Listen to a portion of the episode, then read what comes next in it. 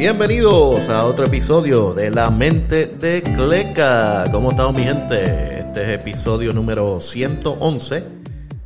¿Y cómo estamos? Tenemos aquí un par de noticias eh, NBA, eh, par de noticias de BCN. Eh, estuvo el draft de BCN, pero no me voy a meter en esa. Creo que voy a hacer eso con, con un pana para poder hablar de, de todo lo que se todos los jugadores que van a entrar a BCN este año. Y nada, nos vamos con noticias de BCN, perdón, de NBA. Y empezando con Zion Williamson, que la drama continúa. Ahora dice que volverá al equipo eh, tras estar en Denver ah, bregando con el rehab del pie Ahora están diciendo que el pie se siente mucho mejor, eh, pero aún no tienen fecha de vuelta. So, yo no sé si esto es de verdad o si esto es sacándole el jugo para, esforzar al equipo que lo cambien. Eh, están los rumores que dicen que él quiere ir para Nueva York. Hace tiempo que no quiere jugar ya con el equipo. Eh, la familia no se lleva con el equipo. Pero por el momento lo que tenemos es a un Zion Williamson eh, teniendo problemas del pie y no tiene fecha de vuelta. No sé, mano, este, si lo del pie es verdad, puede ser que lamentablemente por, no, no culpa de él necesariamente, pero por, eh, lesiones, eh, este pick de Zion Williamson sea un bust para los Pelicans. Lamentablemente porque es Zion Williamson es una bestia cuando está totalmente saludable. Y eh, si él está en la gancha saludable, él va a dominar. Eh, un, poco, un poco triste, ¿verdad? Que no ha podido estar 100% una temporada completamente eh, saludable para poder ver todo el talento que tiene y cómo puede crecer, porque él está empezando, ¿tú me entiendes? Eh, cuando él aprenda todas esas destrezas y le pongan ese ese entrenamiento de NBA, tú sabes que eh, los jugadores cambian. Y mientras lo van cogiendo más en serio, se ponen más duros. Son. Hay que ver cómo termina esa drama. Por el momento, supuestamente va a volver a los Pelicans. Y me imagino que poco a poco eh, entrenando con el equipo hasta que se sienta listo para jugar. No tiene fecha todavía, so nos quedaremos esperando.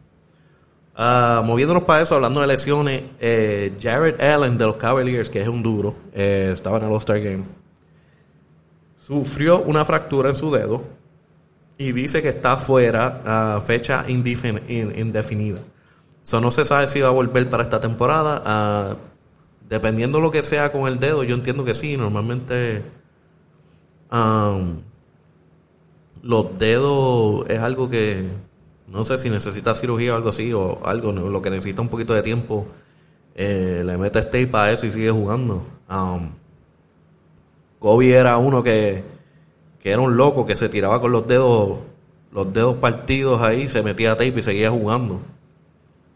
Um, no sé qué va a pasar ahí, por el momento lo tienen fecha indefinido. Um, yo entiendo que volverá, al menos que sea algo bien feo.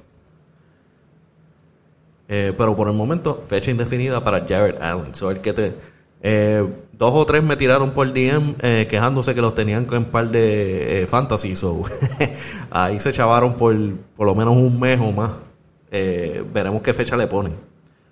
Ah, hablando de eso, Ben Simmons no, tenía, no tiene fecha de vuelta por un problema que estaba teniendo en la espalda.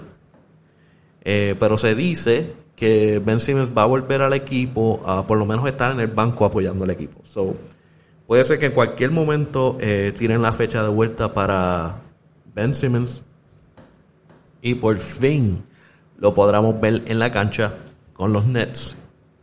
Que digan lo que digan, el tipo como quiera es un duro. La defensa es fuerte y él juega bien en la pintura. Ahora, que tenemos que ver si realmente practicó ese tiro de afuera. Eh, en este equipo no necesariamente hace falta, teniendo a Kevin Durant y a Kyrie Irving al otro lado.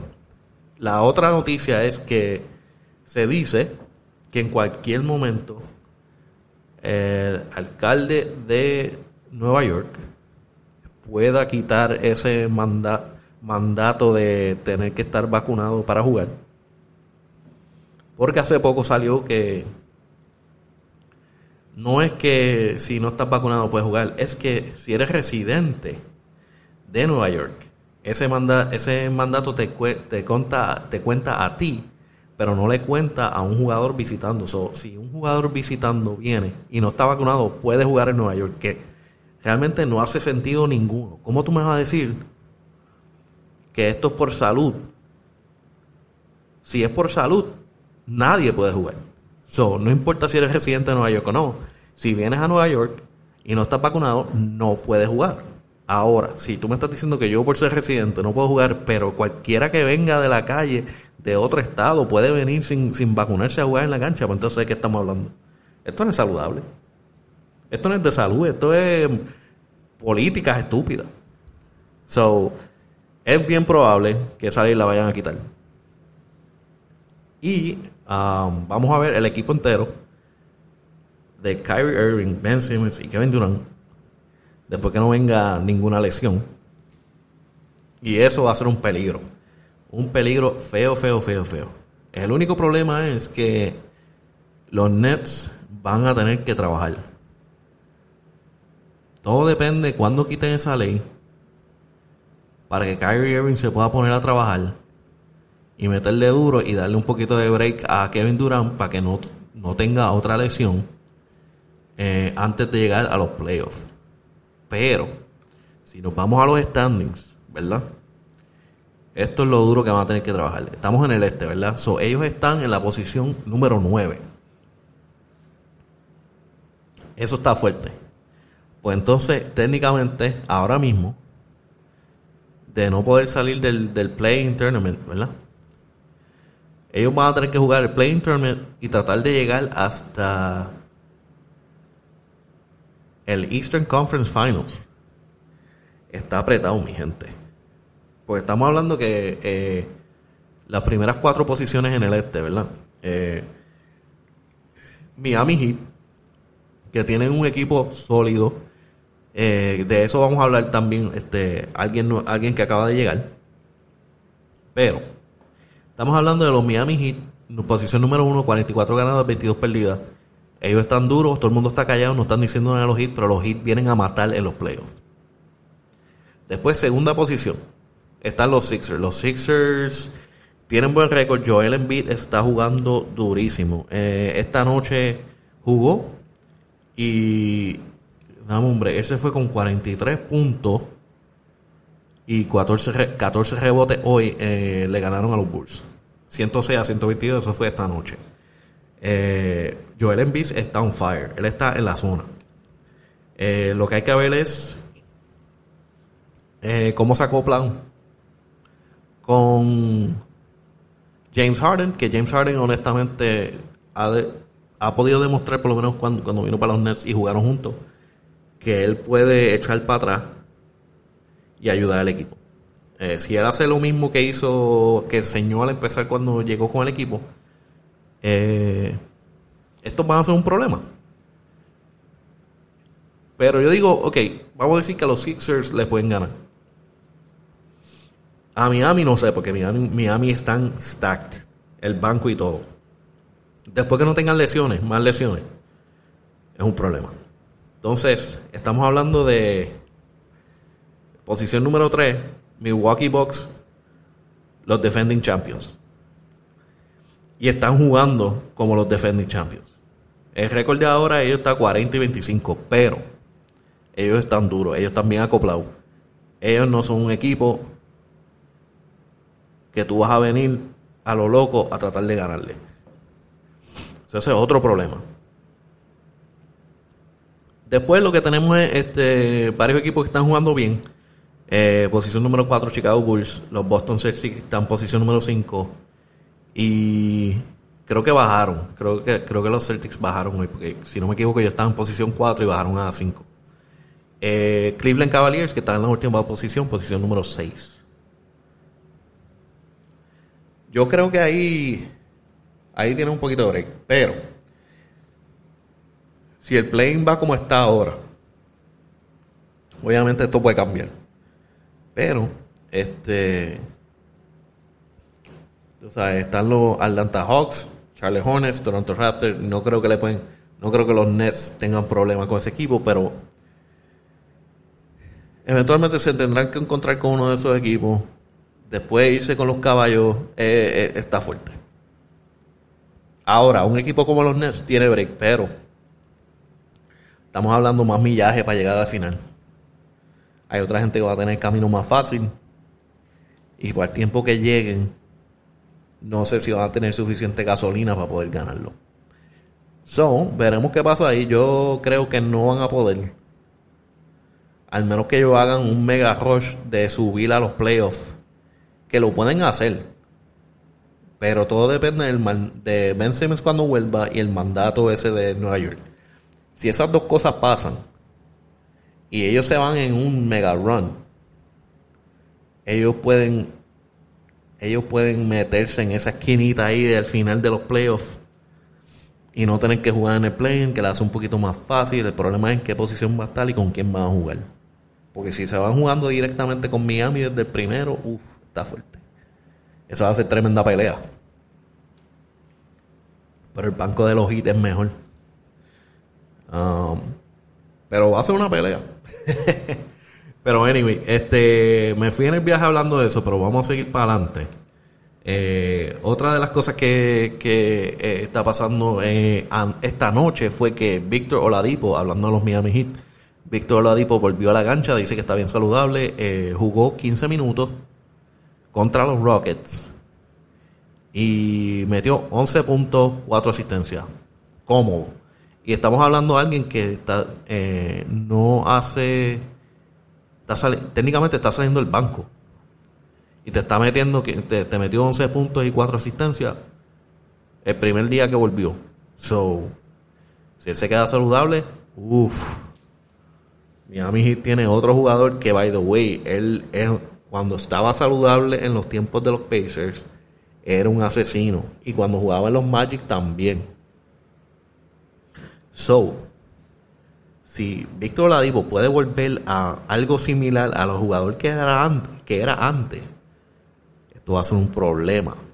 Porque esto le da más break a Butler y a los demás a coger descanso y que Víctor Oladipo meta mano mientras ellos descansan. Es buena rotación para Miami Heat. Que esos equipos como los Nets van a tener problemas porque su banco no es tan bueno. Pero en eso, en eso falta, falta tiempo todavía. Vamos a ver, porque los playoffs para que empiecen falta un montón. Ah, otra cosa que pasó bien interesante hoy, eh, Greg Popovich eh, ganó su juego 1335, si no me equivoco fue contra los Lakers. Le ganaron de nuevo, Lakers siguen teniendo sus problemas. Eh, by the way, LeBron no jugó hoy.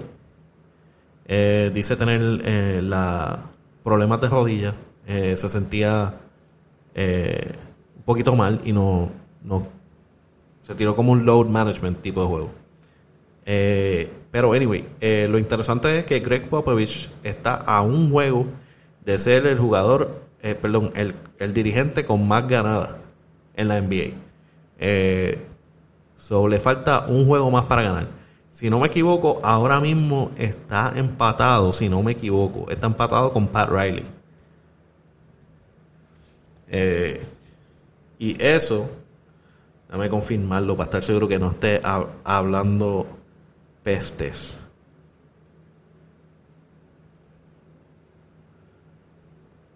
Lo estoy buscando ahora mi gente para estar seguro.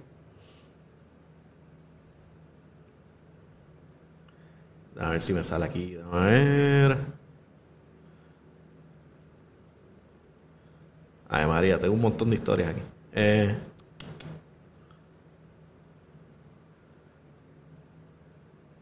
bueno, no, no me está saliendo aquí. Eh, déjame ver.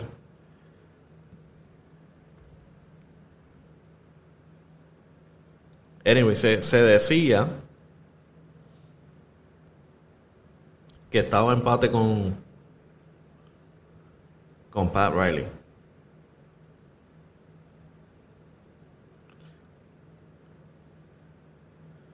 Y creo que estoy equivocado.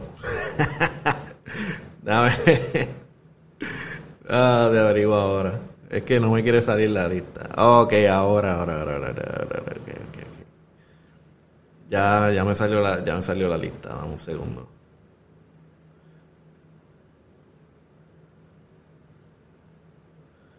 Ok.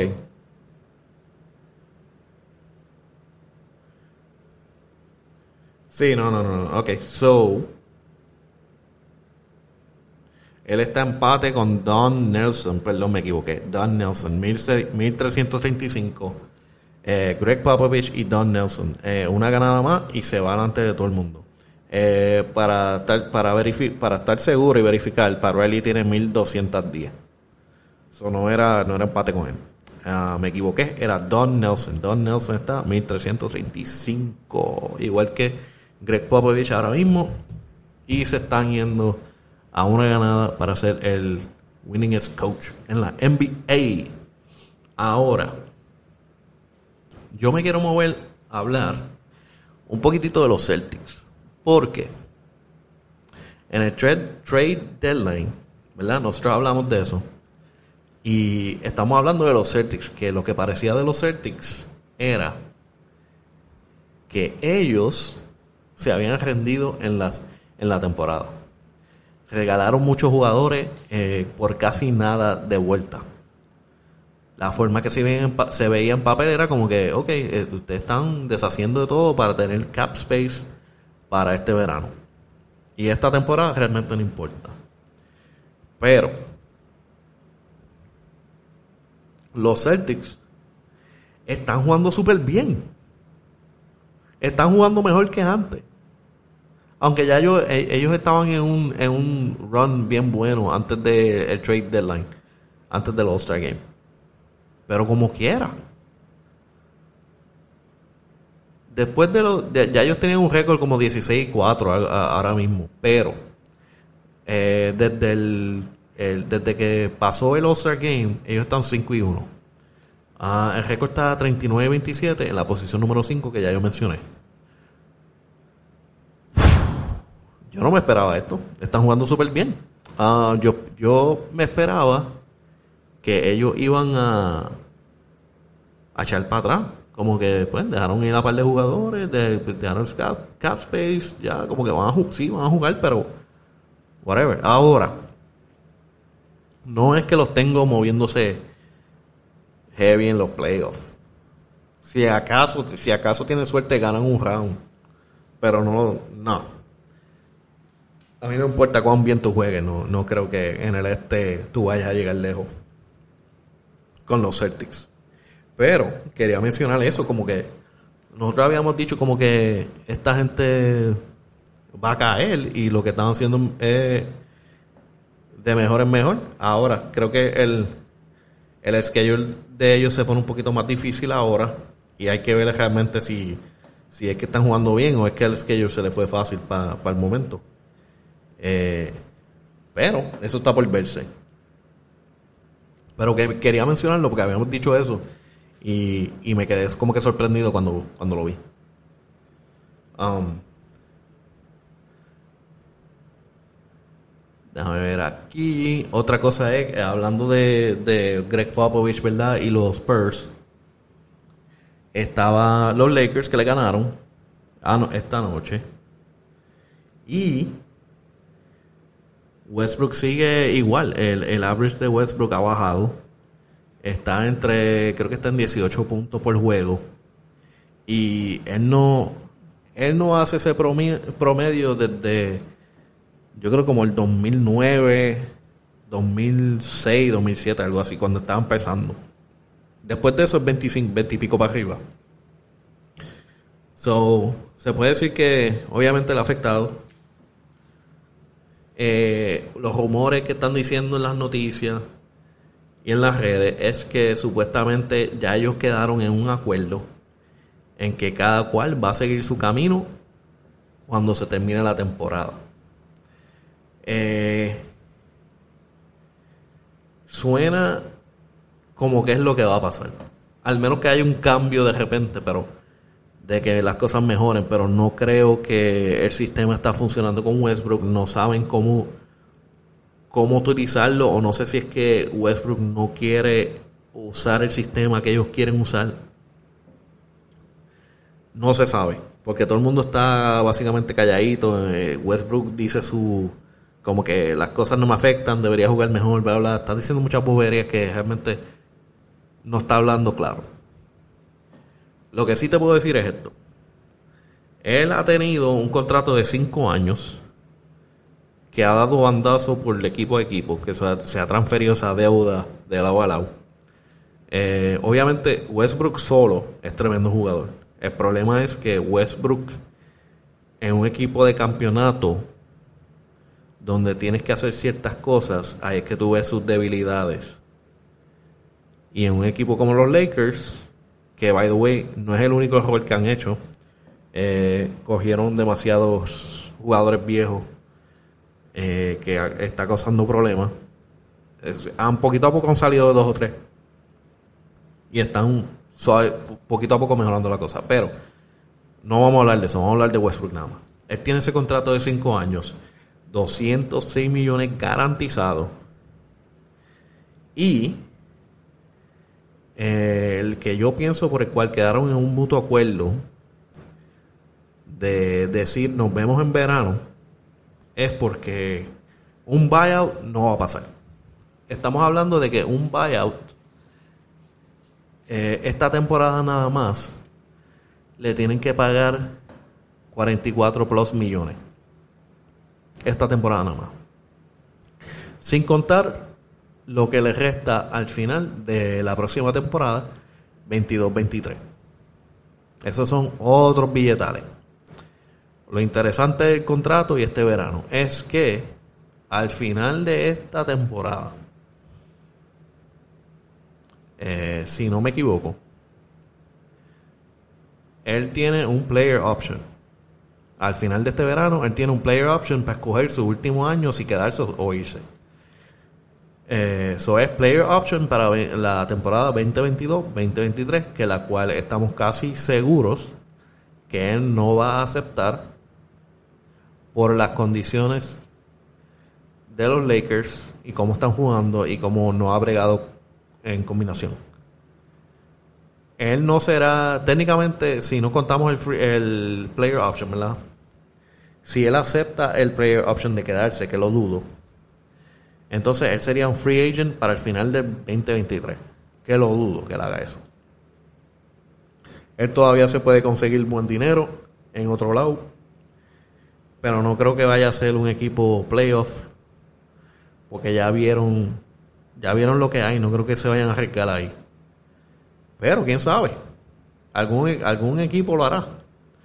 Él sigue siendo un tremendo jugador. Un, scoring machine. So. La cosa es dónde. Ah, so, esa es mi, mi teoría de cuál hace sentido que en verano los dos van a decir, ok, yo tiro mi player option, no lo voy a coger y me voy a ir al mercado. Y los Lakers van a decir, vete por ahí. Porque eh, los rumores que eh, trataron último minuto de hacer un trade antes del trade deadline no pudieron hacerlo la mejor opción ahora mismo sería eso, porque un buyout está de loco. Sí, tienes que dejar la carrera, perdón, la temporada sufrir, pero en términos de, dinero es la mejor opción, porque darle cuarenta y pico millones plus, porque sería esta temporada y la próxima, le tienes que pagar las dos en el buyout, al menos que él dice, me voy si me das un poquito menos. Alguien como Westbrook normalmente no no hace eso con unos chavos garantizados. Eh, nos vemos en verano. Yo, creo que es la única opción. Al menos que haya un cambio bien loco de que las cosas mejoren y lo dudo. Pero anyway, eso, eso es lo que quería mencionar. Eso es lo que tengo de NBA. Eh, eso es lo que tengo hasta ahora. Um, si nos vamos a BCN, no hay mucho, pero hay un poquito de noticia. Obviamente no me voy. Hay, hay mucha noticia con lo del draft. Pero no me voy a meter ahí porque como que lo estoy guardando para otro episodio. El BCN, esta, en estos días salió que los cariduros de Fajardo eh, empezaron a vender a los abonados. si quieres ser un abonado de, de los Caridures Fajardo, ya tiraron los precios, puedes llamar. Eh, en mi caso, eh, yo me fui abonado de los Mets. no necesariamente soy mega fanático de los Mets, voy a hablar claro, pero por conveniencia me fui para allá porque tengo, tengo familia en, en esa área eh, tengo familia que va para los juegos, panas que van para los juegos. Eh, es muy, mucho más conveniente y el ambiente me gusta porque tienen el tablado allí. Eh, es bueno. Um, en otras que en otras noticias que estaban mencionando, también los indios de Mayagüez mencionaron que abrieron las puertas al público para las prácticas. so, si no me no, no vi la fecha de cuándo, pero creo que ya están ya empezaron eh, dice que abren, abren la, la, cancha, ¿verdad? Los portones, como quien dice, a las 3 y 50 de la tarde eh, para que el público pueda estar en la área de general a ver al equipo practicar. Y ahora nos vamos para el bochinche de la semana. el gran Ramón Clemente. hubo algo en las redes que pasó que parece que estaban mencionando el, el, el personaje de Argentina, Marcelo Trini, Trinigi, si no me equivoco, si lo estoy diciendo bien, perdóname, Tinegi, Tinegi. Creo que lo estoy diciendo mal, pero anyway. Uh, él es aparentemente dueño de, uno de los equipos de baloncesto en, en Santander, si no me equivoco, Argentina. Y Ramón Clemente jugó allí en 2018 y 2020 lo que salió en las redes es que aparentemente y alegadamente, Ramón Clemente dice, tú no me has pagado. Tú no me has pagado por el tiempo que yo jugué, por mi trabajo que yo hice en Argentina. Eh, ha empezado una ráfaga de, ráfaga de fuego por fanáticos, por él mismo, por otras personas, eh, de que hasta el Marcelo bloqueó a Ramón Clemente de, Twitter. Y, perdón, es Tinegi, ok. Marcelo Tinegi. So, en una de las palabras que dice este Ramón Clemente dijo, si Tinegi todavía no me ha pagado mi dinero por el que trabajé, es un criminal por la forma en que hace negocio. Ah, por el momento, lo que vi en las redes, porque esto fue que lo vi en las redes, dice Ramón Clemente que tiene a sus abogados bregando el asunto. Y le tiene a Tinelli al palo. Una de las cosas que él posteó, la posteó en inglés y la voy a leer aquí, que dice eh, esto es Ramón Clemente uh, escribiéndole a Tinelli, Marcelo Tinelli. Si lo estoy diciendo bien, yo creo que estoy diciendo ese apellido mal. Eh, dice, I have the whole Argentina on your heels. Marcelo Tinelli. Uh, newspapers, broadcast news, radio, social media, and sports fans. You robbed too many people, and I'll make sure everyone understands who you are. You're embarrassing to the club of San Lorenzo and the people of Argentina. People were scared to stand up to you, but the reality is I never knew who you were, nor do I care what you've done in your career. You'll never be able to sign another athlete in your life. Eso es lo que le escribió Ramón Clemente a Marcelo Tinelli. Y veremos qué pasa ahí, pero ese es como dice el bochinche de la semana. Ah, lamentablemente eso es algo que pasa, que es bien común en las ah, ligas bajas o ligas más bajas que no son NBA.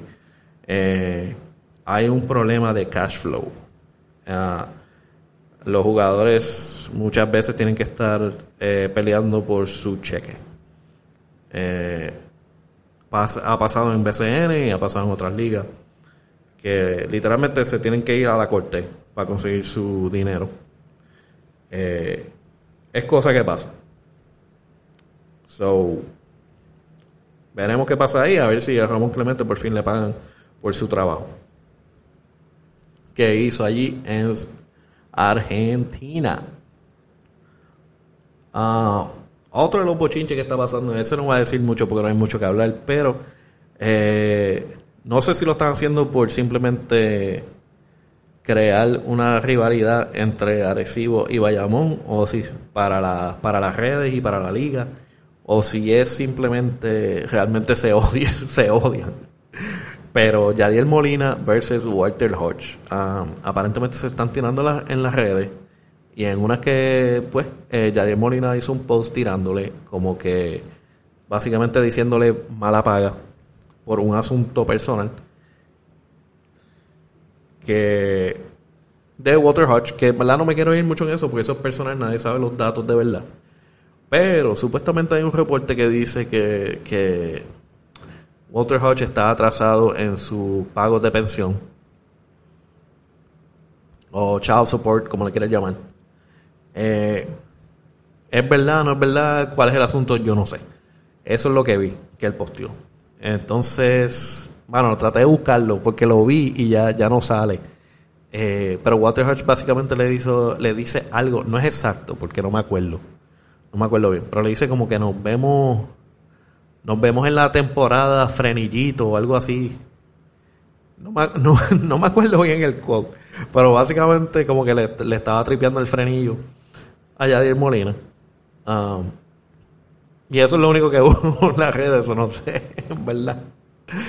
Uh, pero eso es lo que se estaban tirando ahí, eso ya tú sabes, eh, esa rivalidad entre Walter, George, Walter Hodge y Yadiel eso va a estar interesante en, la, en el BCN cuando estén jugando Bayamón y Arecibo. Eh, en otra de la, de la, como que rumores, porque en verdad no hay, hay, uno que dice que ya está casi seguro, otro, o sea, en verdad no hay pruebas de nada, pero hubo el, problema en el cual Alonso, Jans Colón ah, se fue de los piratas de Quebradía literalmente con casi menos de dos meses para empezar la temporada. So, dejó a los piratas sin dirigente. Eh, los piratas eh, ponen un mensaje que están en proceso ah, de conseguir un nuevo dirigente y que tienen cinco candidatos. La guerra BCN menciona que esos cinco candidatos son Larry Ayuso, Flor Meléndez, David Rosario, Omar González y Tony Ruiz. Ahora,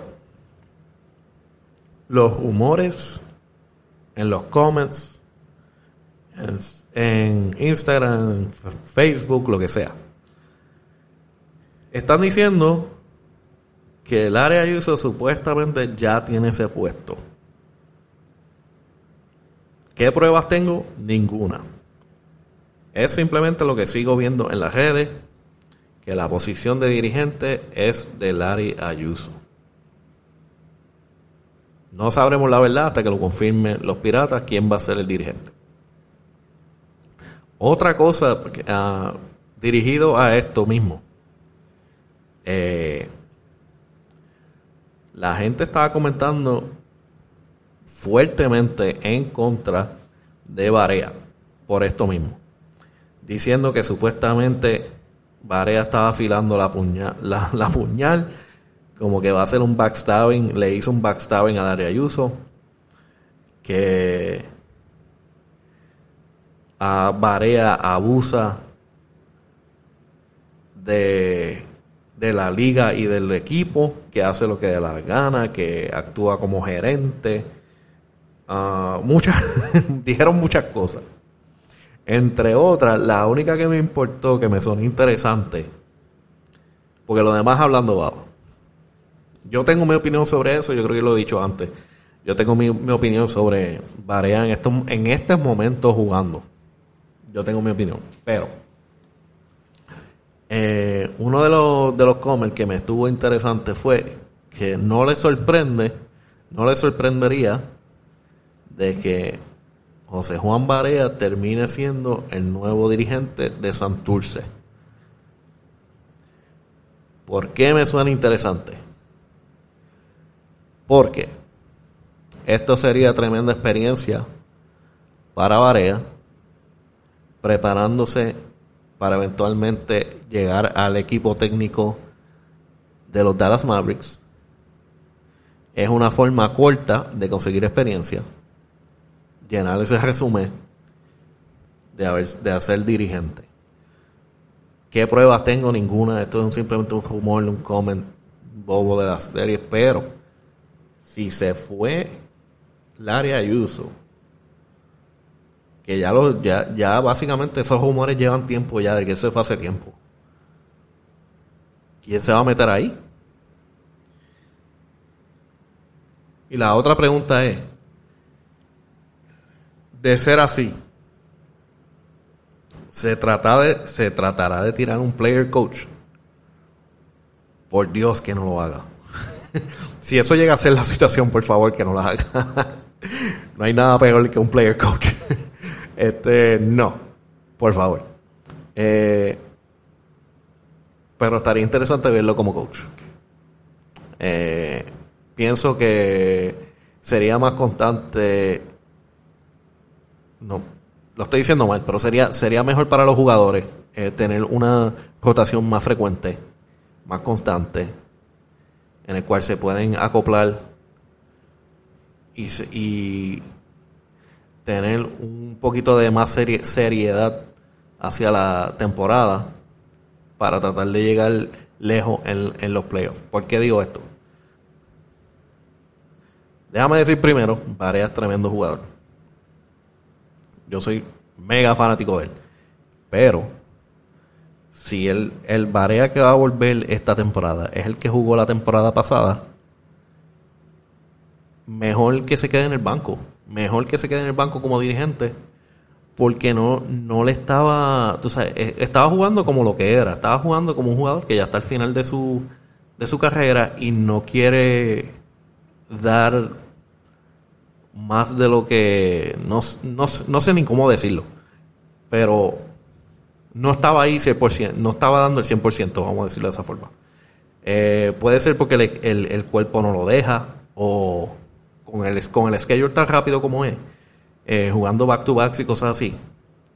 Eh, ya cuando tú estás en 30 y largo, millas en las piernas y rodillas, está difícil jugar back to backs. So, eso no es algo que vamos a ver de Barea mucho. El cuerpo no lo va a dejar hacerlo. Eh, otras era, él entraba y salía como, como él quisiera. O sea, yo, yo veía momentos en el cual él simplemente empezaba no había timeout ni nada, empezaba caminando para el, para el banco y se metía en el banco. Eventualmente lo cambiaban. Es, es raro verlo. O sea, es como que no quiero, no quiero decir que le falta el respeto al baloncesto, pero no está dando el 100%, vamos a ponerlo de esa forma. Y no me gusta verlo, no me gusta verlo de Varea, porque Varea, Varea es alguien que siempre ha dado 100% y más. ¿Tú me entiendes? So, como que verlo así no es bueno. Eh, pero esos son los rumores que están tirando, supuestamente. En, en los comments, no es como que nadie oficial. Pero a veces muchos de los comments terminan siendo verdad, quién sabe. Yo sé que el del área Yuso es bien fuerte. El, el, el del área Yuso va a ser eh, dirigente de los piratas. Ese sí que está bien fuerte en las redes. Ah, el de Santurce Varea siendo el dirigente, ese está, ese está medio loquera, pero, pero quién sabe. Quién sabe, puede que pase. Eh, ellos están montando un equipito bueno. Um, está interesante lo que vaya a salir de ahí y cómo pueden competir con, con los grandes como los vaqueros, eh, ahora que los piratas se ven que están haciendo movida fuerte. Eh, los Mets no pudieron conseguir los mismos jugadores del año pasado. Porque si llega a ser el, mismo equipo del año pasado era un problema. Pero ellos tienen una clave. Que es que el coach está desde el primer día con ellos. Y el año pasado, cuando él entró, a, a, no sé si fue a mitad o casi mitad de temporada, hubo un cambio fuerte con los Mets. De la forma que él los dirigía. Y ahora los va a dirigir desde el primer día. So, ellos van a jugar bien. y jugaron muy bien en los playoffs. Eh, si se va a dar eso de nuevo, quién sabe. Eso no lo sabemos. Eh, Ponce hizo unos ajustes, se robaron un par de jugadores. Quién sabe cómo juegan también. Son muchos cambios, muchos cambios. Y muchos cambios de. Eh, no muchos, pero hubo cambios de dueños y dueños que están dispuestos a meterle más al equipo. So, Humacao hizo un montón de cambios. Atlético hizo un montón de cambios. Veremos qué pasa. Pero anyway, eso es lo que tengo hasta ahora. Ahí lo dejo, mi gente. Ya tú sabes, la mente de Cleca, K-L-E-K. Estamos en Instagram, Facebook, Twitter, mayormente en Instagram. Y para el podcast, Spotify, Apple, Podbean y unos cuantos más. Pero la mente de Cleca, K-L-E-K. Y nada, mi gente, nos vemos en la próxima.